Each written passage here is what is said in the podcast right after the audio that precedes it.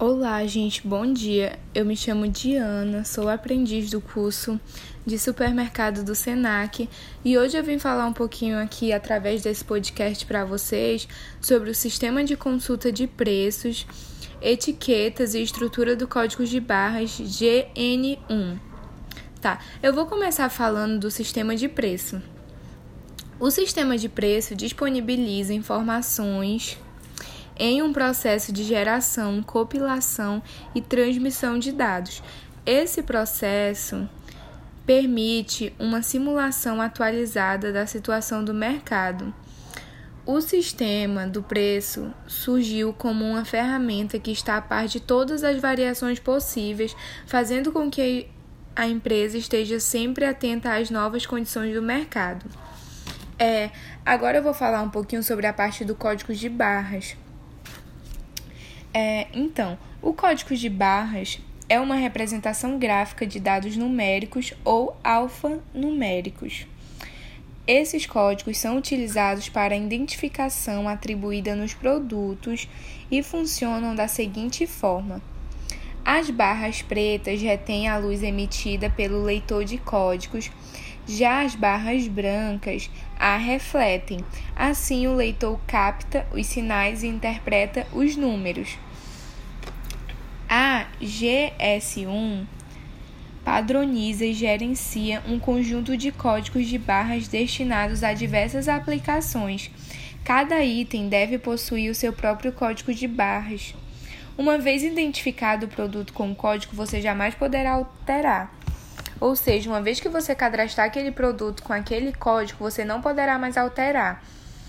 E o código de barras surgiu com o objetivo muito massa de facilitar a nossa vida, que foi com o objetivo de eliminar os erros de digitação de dados numéricos. Eu não sei se já aconteceu com vocês ou não, porque pelo menos eu não me lembro da época que eu ia no supermercado e os produtos não eram por códigos de barras. Eu acho que já faz bastante tempo que esse sistema foi atribuído no mercado. É, mas ele surgiu com esse objetivo de eliminar os erros de digitação, o que facilita demais a vida dos profissionais de caixas e consumidores, né? Até mesmo porque já pensou, você tá lá no supermercado passando uma compra grande, aí a pessoa sai errando os códigos, o tempo que você vai perder esperando a pessoa pagar, digitar de novo, é uma situação muito chata. Então isso é ótimo. E a leitura desses códigos podem ser feitas através de scanners. Scanners, eu acho que é assim que se fala.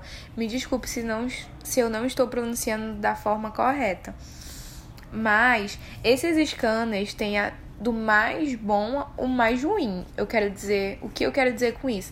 É que tem uns que você passa o produto várias vezes e ele não consegue ler o código, porque muitas vezes o código está danificado mas tem uns que só de você passar rápido ele já lê, que são os que é com a tecnologia mais avançada, né? São muito bons também. E também sobre o código de barras, você tem que ter bastante cuidado. O empreendedor, né, tem que ter bastante cuidado com isso de não comprar códigos pela internet, porque tem um site oficial para você fazer verdadeiros, porque tem casos de pessoas que acabam caindo em golpes muitas vezes sites fora do Brasil anunciando e são códigos falsos e a pessoa acaba se prejudicando, né? Que é uma situação bem complicada, por isso é muito importante você verificar de onde você está emitindo esse código para não ter perigo que aconteça nada assim desse tipo para você não sair no prejuízo. É, agora a gente vai falar também sobre o terminal de consulta de preços. Eu não sei se vocês já viram, mas são aquelas máquinas que ficam instaladas em pontos estratégicos do supermercado, de uma loja de departamento, eu já vi também.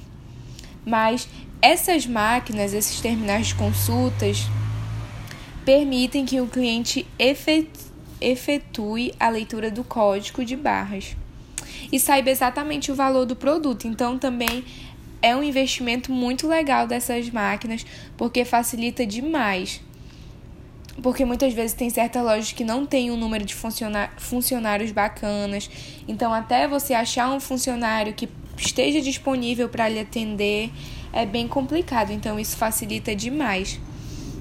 Esse terminal de consulta só é obrigatório no caso de estabelecimentos que possuem mercadorias registradas por códigos de barras.